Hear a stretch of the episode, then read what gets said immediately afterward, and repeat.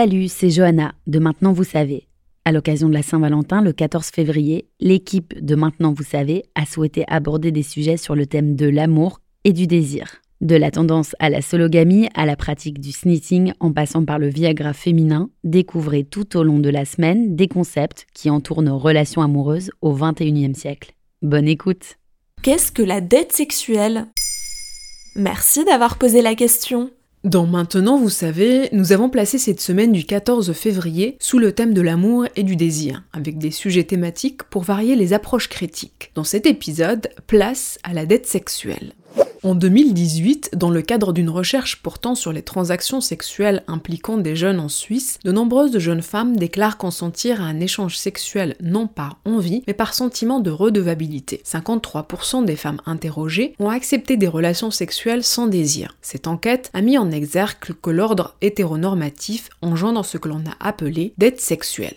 La dette sexuelle est donc ce sentiment que notre sexualité est un dû pour l'autre, sentir une obligation à avoir une activité sexuelle alors que l'envie n'est pas là. Après un verre offert ou après une course en taxi pour rentrer chez soi alors que l'on a dansé toute la nuit avec ce garçon sympa, ce sentiment peut nous envahir inévitablement. Précisons toutefois que la notion du jour se place principalement dans les rapports hétérosexuels, où cette logique est ressortie de façon plus marquée dans l'étude. Mais comment expliquer ce sentiment chez les filles? Si les jeunes femmes se sentent davantage redevables que les jeunes hommes, c'est qu'elles sont soumises à des attentes de comportement liés à un système de représentation binaire de la sexualité appelé l'hétéronormativité. Dans ce système, le sexe correspond au genre et l'hétérosexualité est la norme. Ainsi, les rôles sexuels des hommes et des femmes sont compris comme étant différents et complémentaires. La sexualité masculine est caractérisée par la performance sexuelle, la virilité et le désir sexuel associés aux besoins physiologiques, alors que la sexualité féminine serait d'ordre relationnel et liée à l'affectivité et à la conjugalité. Accepter un verre revient-il forcément à accepter ce scénario? Si certaines jeunes filles acceptent de répondre aux attentes exprimées ou présumées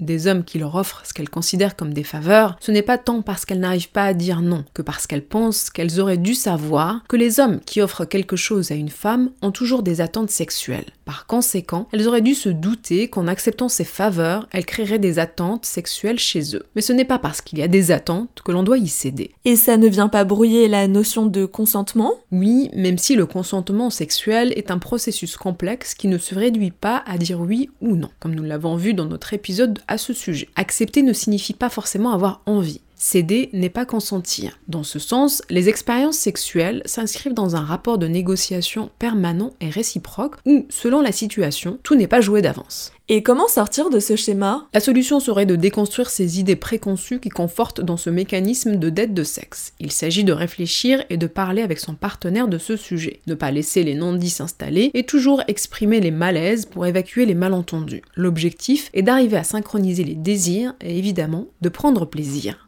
Voilà ce qu'est la dette sexuelle. Maintenant, vous savez, un épisode écrit et réalisé par Zineb Souleimani. En moins de 3 minutes, nous répondons à votre question. Que voulez-vous savoir? Posez vos questions en commentaire sur les plateformes audio et sur le compte Twitter de Maintenant, vous savez.